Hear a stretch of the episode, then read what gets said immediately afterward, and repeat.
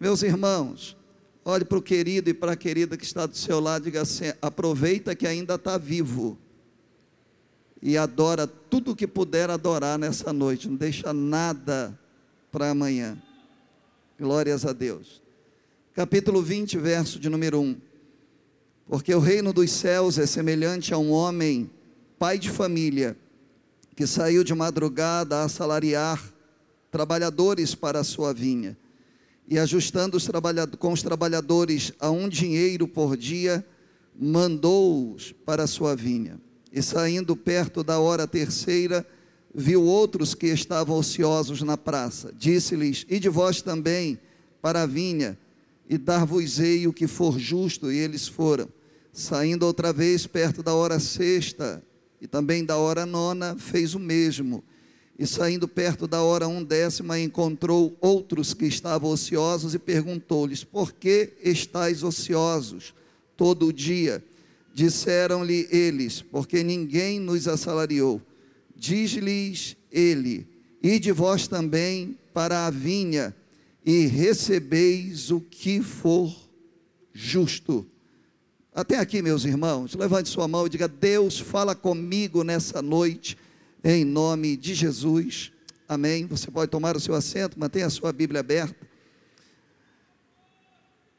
Esse, esse texto, é, Jesus está com o desejo de explicar da forma mais simples possível o que é o reino dos céus.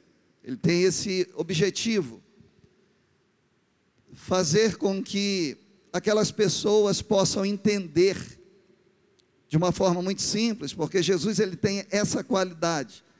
O pregador mais extraordinário que já houve na terra e a própria geração dele diz isso, porque diziam: quem é ele que fala com tanta autoridade? Quem é ele que explica, diferente dos doutores da lei, dos escribas? Porque ele nivelava a mensagem dele por baixo. Ele era assim: se o culto tiver cheio de doutores, mas tiver um iletrado no meio do culto, eu vou, de uma forma especial, baixar o nível dessa comunicação no sentido de dizer, falar como nós falamos, de um português mais claro possível, para que eu alcance aquele iletrado.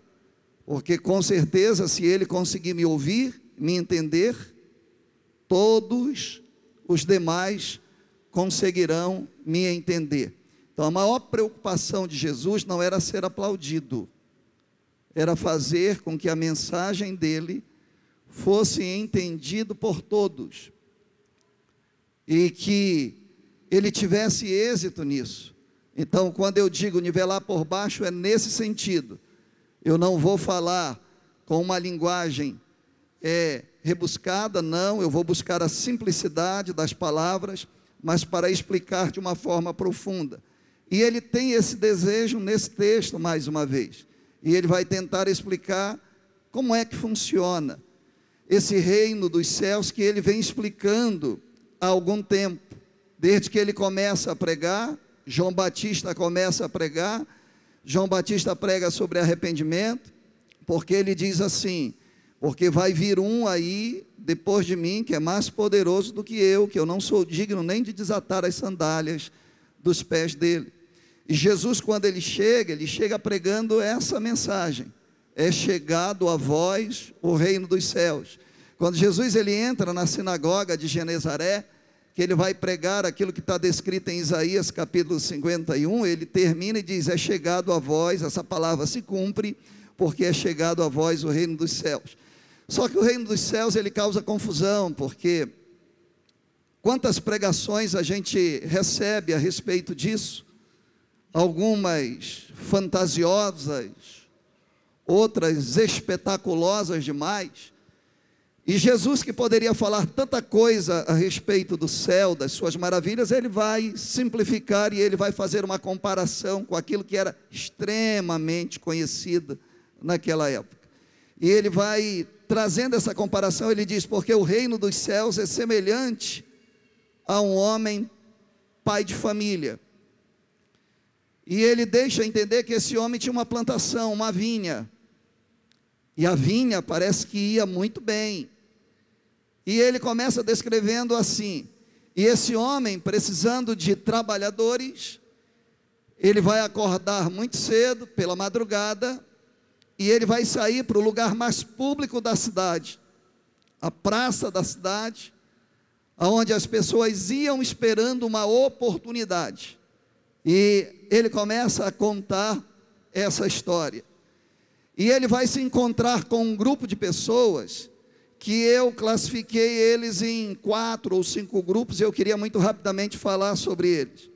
Então, em primeiro lugar, depois dessa comparação, e ele vai continuar a história, aí nós vamos ler o que diz, o verso 1 diz que ele saiu de madrugada para procurar trabalhadores, para que pudessem trabalhar na sua vinha.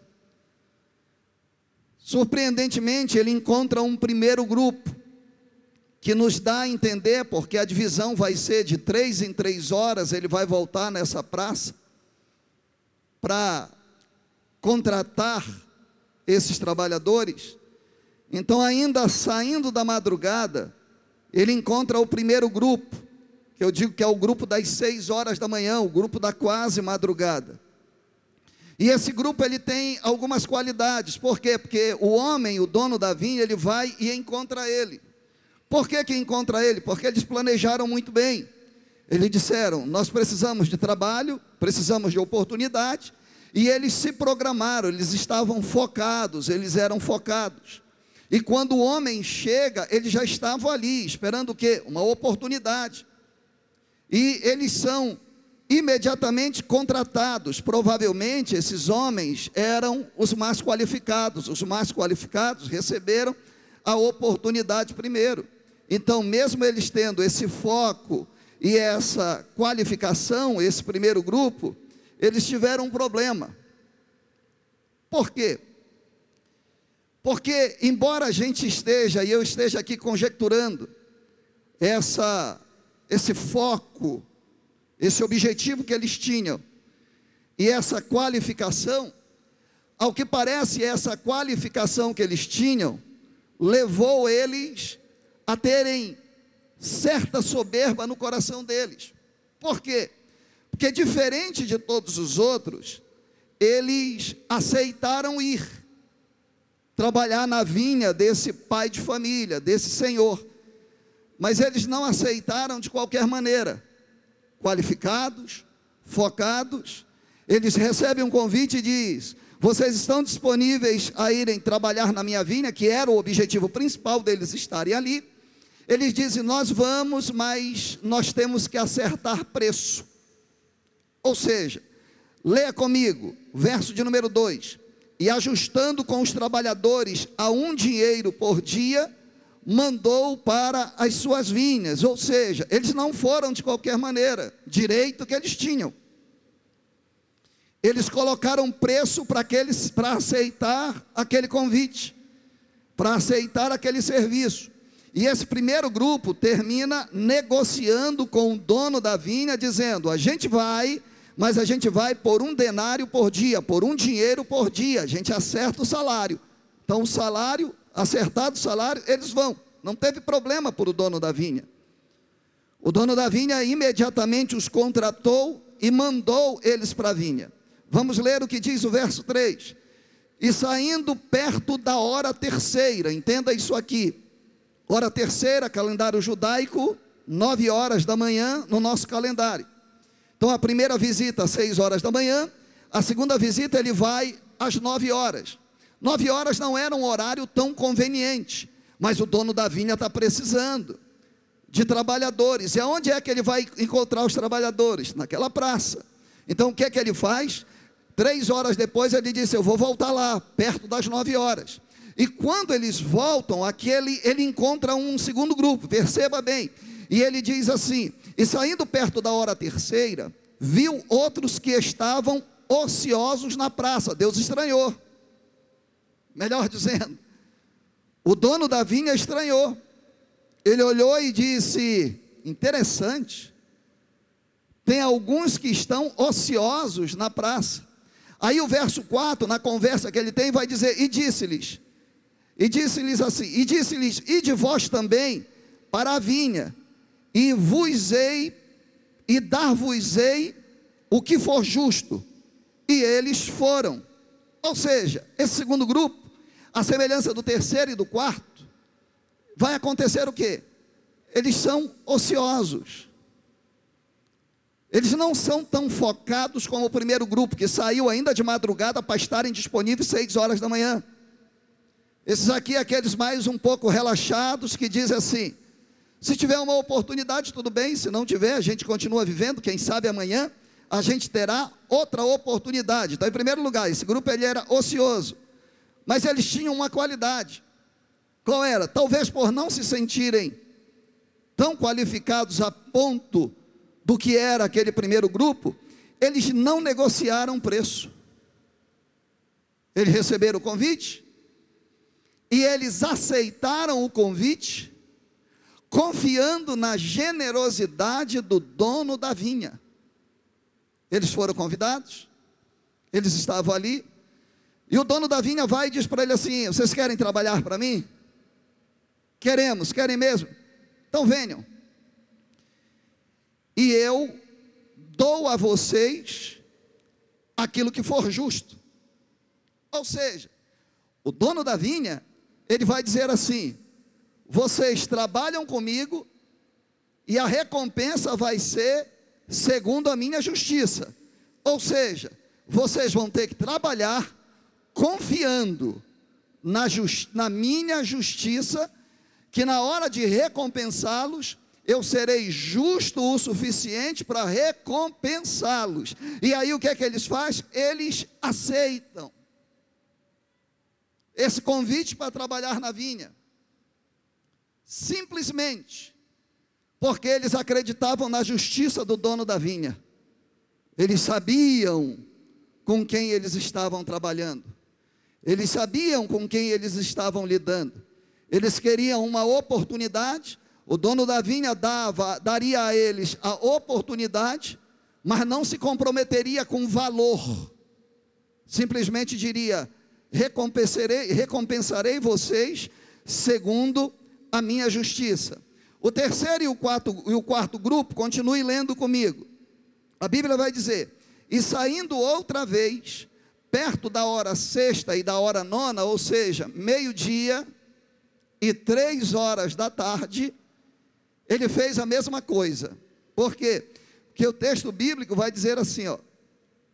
E saindo perto da hora é, e saindo outra vez perto da hora sexta e da nona, fez a mesma coisa, ou seja, o grupo do meio-dia, olha como a, a, a obra, a vinha tinha necessidade. Meio-dia, ele saiu para contratar. Três horas da tarde, ou seja, só faltam três horas para trabalhar o dia. O serviço terminaria às seis horas.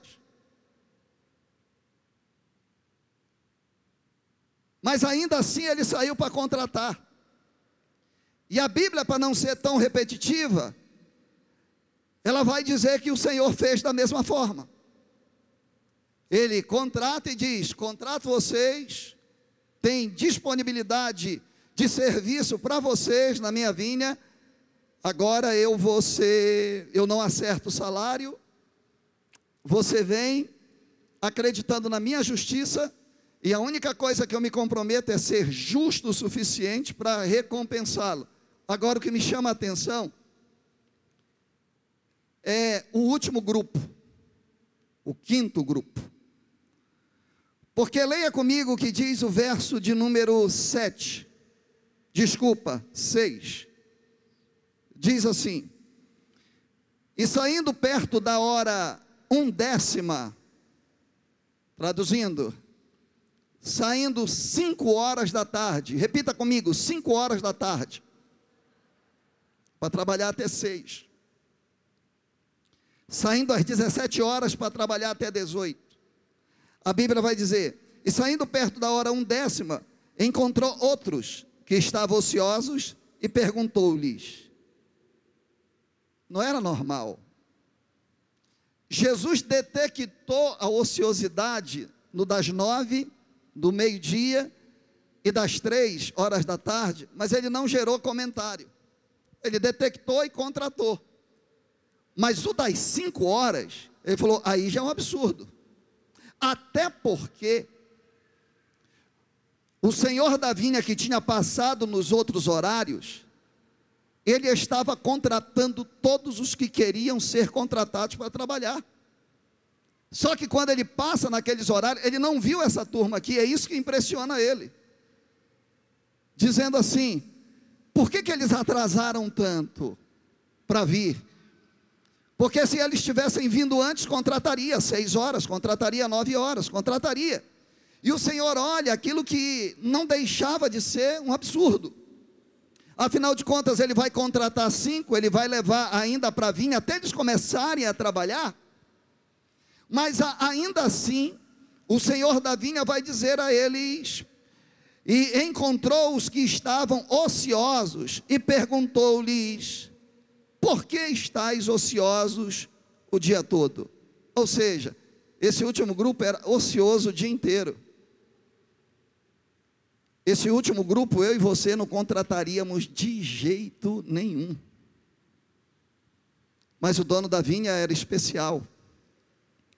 E o dono da vinha, mesmo reconhecendo, ninguém precisou falar para ele de defeito algum. O dono da vinha reconhece que eles estavam ociosos o dia inteiro. E aí pergunta para ele: por que, que vocês estiveram ociosos o dia inteiro?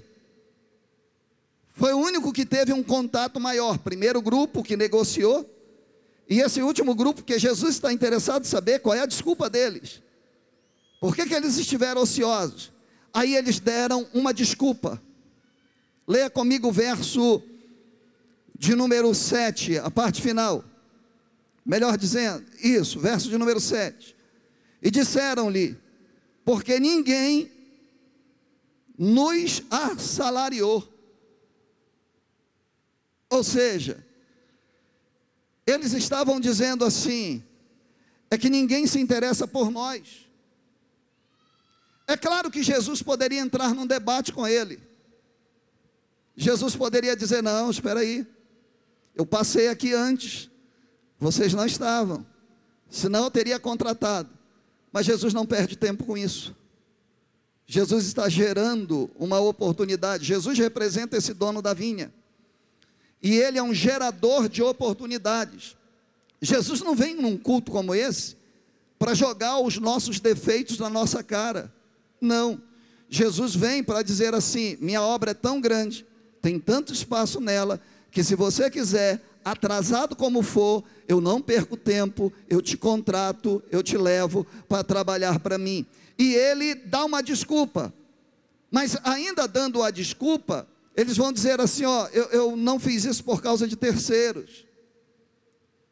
É que a gente não tem tanta capacidade. E talvez o Senhor tenha, não nos tenha visto aqui, é porque já foi tanta decepção na nossa vida, tanta decepção, que esse provavelmente será um dia como um outro qualquer, que nem eles acreditavam que eles poderiam ser arregimentados, recebidos aquele horário. Por quê? Porque tem fases na nossa vida que a gente pensa que Deus não liga mais para nós, que a gente pensa que ninguém mais olha para a gente. E aí eles vão dar uma desculpa que é a maioria das nossas desculpas, eles vão colocar culpa em terceiros. Eles vão dizer assim: eu estou nessa situação porque ninguém me deu oportunidade. Eu estou nessa situação porque isso é muito repetitivo para a nossa vida. Só que quando o dia estava terminando, provavelmente, eles vão dizer no coração dele: qual é a desculpa que eu vou dar quando eu chegar lá em casa de novo? Mais um dia de fracasso. E aí nós decidimos vir a esse lugar. Nós somos esse grupo. Só que eles vão ficar impressionados, por quê? Porque ainda que eles tenham colocado culpas em terceiros, o dono da vinha está dando uma oportunidade para eles. E o dono da vinha pergunta para ele: Vocês querem trabalhar? Vocês querem que esse dia termine diferente dos outros dias que vocês já tiveram? E aí eles dizem assim: Nós queremos. E aí eles aceitam o convite de Jesus. Mas diferente dos outros, eles aceitam um convite, por quê?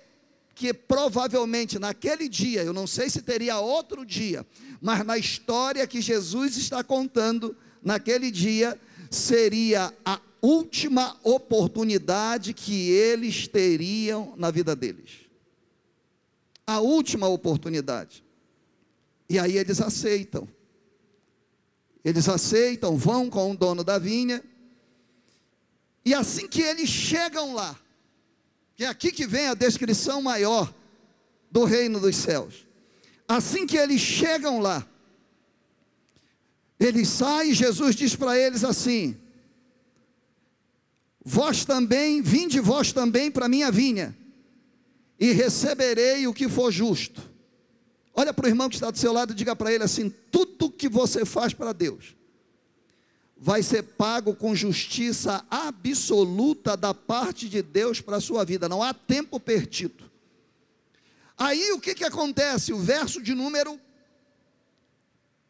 8 vai dizer assim: aproximando-se a noite, Diz o senhor da vinha ao seu mordomo: chama os trabalhadores e paga-lhes o salário, começando pelos derradeiros até os primeiros. Ou seja, Jesus está dizendo aqui é o seguinte: os últimos serão os primeiros. E aí Jesus decide abençoar. Isso aqui fala do reino dos céus. Isso aqui fala de pessoas mais capacitadas, fala de pessoas nem tanto capacitadas, e fala de pessoas que sem capacitação, e eu acho que eu me incluo no máximo no grupo das três horas da tarde, se não nos das cinco horas da tarde. Pessoas que demoraram a chegar, mas que quando chegaram, estavam ociosos nas praças da cidade, fazendo o que bem entendiam da vida, tendo a oportunidade de ir mais cedo, mas não foram, porque tinham se acostumado a uma vida de fracasso. Mas Jesus o encontrou e disse: Tem espaço para você na minha vinha. Eu não sei quando é que você se enquadra, eu não sei. Mas o interessante é que o primeiro grupo foi o único grupo que negociou, e é um problema. Porque quando eu negocio com Deus e Deus aceita a minha negociação, ele de forma alguma deixará de me recompensar por aquilo que ele negociou. Por exemplo, se eu faço a obra de Deus aqui no centenário, esperando elogios e tapinha nas costas, o meu galardão vai ser elogio e tapinha nas costas. Se um dia eu for chegar para Deus e dizer, Deus, mas eu fiz isso para você, foi para ti, ele vai dizer, não, você fez negociando comigo que queria fama, queria glória humana, você já recebeu o seu salário, já recebeu a sua recompensa. E esses homens que eram os mais espirituais, eles acertaram o valor com o Senhor. Então, chance zero deles não serem recompensados. Então, se eles negociaram um dinheiro por dia, eles vão receber um dinheiro. Só que o que, que acontece? Na hora do pagamento da recompensa, o dono da vinha pede para o mordomo e diz: começa de trás para frente. E aí começou de trás para frente. E aí eles ficam admirados, por quê? Porque agora todo mundo se reúne para receber a recompensa. E a recompensa ela foi dada para que todo mundo pudesse ver. A recompensa não era em oculto. A recompensa seria pública. E nessa recompensa pública, ele manda chamar a turma das 5 horas da tarde. E quando ele chama a turma que entrou às 5 horas da tarde, leia comigo, por favor. O versículo de número 9 diz: E chegando os que tinham ido perto da hora um décima, receberam um dinheiro cada um. Quando eles receberam um dinheiro cada um, a turma que chegou seis horas da manhã fez uma conta. E eles disseram: estribamos, nos demos bem. Porque se esses desconsiderados chegaram nove horas e eles ganharam um dinheiro, nós ganharemos muito mais. E eles ficaram esperando algo mais. Só que o que, que acontece? Passa aquele grupo que chegou três horas, o grupo que chegou, quando chega o primeiro grupo que tinha negociado quanto? Um dinheiro pelo dia, aí o Senhor dá para eles um dinheiro. Eles olharam e disseram: peraí, isso aqui é uma injustiça. Por que é uma injustiça? Porque se eles trabalharam só uma hora, eles receberam um dinheiro, nós trabalhamos 12 horas, nós tínhamos que receber pelo menos 12 vezes mais, e eles vão reclamar com o dono da vinha. Aí o dono da vinha vai chegar para ele e vai dizer assim: O que é que aconteceu? Ele falou: O senhor está sendo injusto. Injusto por quê? Porque o senhor deu um dinheiro para eles e não deu, e só deu um dinheiro para a gente também. Aí o dono da vinha vai perguntar: Mas espera aí. O que foi que vocês negociaram comigo? Aí eles chegaram e disseram: Negociamos um dinheiro, mas poxa, não, poxa não. O que vocês negociaram está sendo pago. Vocês receberam o que negociaram comigo. Eles não negociaram. Eles acreditaram na minha justiça. E o dinheiro é meu e eu pago o valor que eu quiser pagar. Leia comigo, por favor. Vindo, porém, os primeiros cuidaram que haveriam de receber mais, mas do mesmo modo receberam dinheiro cada um. E recebendo, murmuraram contra o pai de família, dizendo: Estes derradeiros trabalharam só uma hora, e tu igualaste conosco, que suportamos a fadiga e a calma do dia. Mas ele respondendo, disse a uma deles: Amigo, não te faço justiça não negociaste tu comigo um dinheiro? Toma o que é teu e retira-te. Eu quero dar a este derradeiro tanto quanto dei a ti. Ou não me é lícito fazer o que quiser com o que é meu? Aí ele vai terminar dizendo assim: os derradeiros serão os primeiros, e os primeiros serão os derradeiros, porque muitos são chamados, mas poucos são os escolhidos. Não negocie o seu chamado. Não coloque preço no trabalho que você faz para Deus, porque no máximo você vai receber o preço que você colocou. Não cometa o erro de não se deixar ser surpreendido por Deus. Deus tem surpresa para a sua vida, mas eu quero terminar agora fazendo uma pergunta para você: quem é você? Nessa praça da vida. Deus está aqui hoje e veio fazer, Ele veio contratar trabalhadores para a sua vinha. E Ele, a semelhança do que aqui aconteceu, Ele escolheu gente que veio muito cedo, Ele escolheu gente que veio na adolescência, outros vieram na juventude, outros vieram como eu vim já na vida adulta, e outros vieram já na vida de ancião. Eu não sei quem é você, mas eu só quero dizer que hoje nós aqui no centenário somos aquela praça que o dono da vinha visitou. E ele sabe que aqui no nosso meio tem gente que só está trabalhando para Deus porque está esperando e já negociou com ele um salário. Amém. Vai receber. Mas tem a maioria de nós que trabalha sem colocar preço, que trabalha voluntariamente dizendo: a minha recompensa vem do Senhor. O Senhor tem suprido todas as minhas necessidades. Eu não coloco preço para fazer aquilo que Deus me chamou para eu fazer, porque eu sei que o céu tem muito mais a me dar do que um salário simplesmente eu tenho para receber. Quem está entendendo, levante a sua mão, diga glória a Deus. Agora tem um negócio, se coloca de pé, por favor. Agora tem um negócio. Sobre o salário a gente fala depois. O Senhor está passando antes que o dia finde antes que o culto termine, e o Senhor está fazendo uma pergunta para você: aonde você estava?